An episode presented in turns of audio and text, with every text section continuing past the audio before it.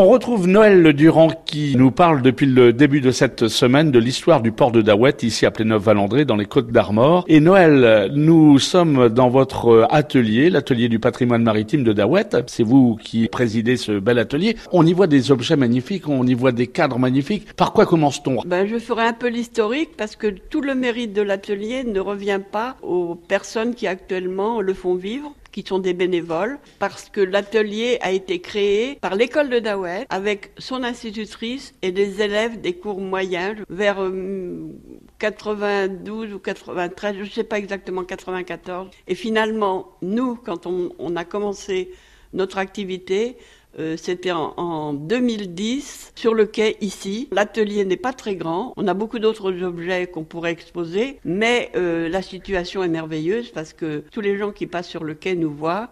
Et puis nous, on adore être ici.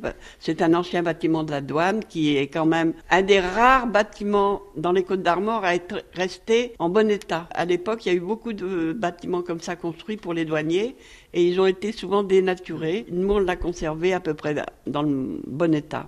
Alors, on y voit des outils euh, du, eh bien des, marins, on y voit des bouts. Alors les bouts, ce sont des cordages. On est vraiment, on est dans un bateau là. Ben bien sûr, mais euh, beaucoup de ces objets ont été, certains ont été donnés par des enfants de Terre-Neuve qui retrouvaient des choses dans leur grenier, qui plutôt que de les mettre dans une brocante ou que ce soit perdu, nous les ont donnés. On en est très reconnaissant. Euh, des poulies, euh, des choses comme ça, ça a été récupéré. Là au-dessus de nous, la tenue du marin Oui, euh, c'était à, terre ça.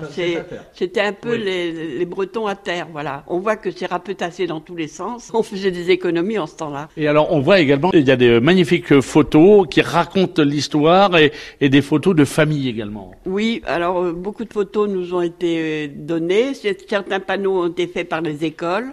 Euh, gratuitement par ceux qui faisaient les panneaux. C'était très très sympa. Certains objets, euh, certaines choses ont été achetées en brocante aussi, ou aux puces marines.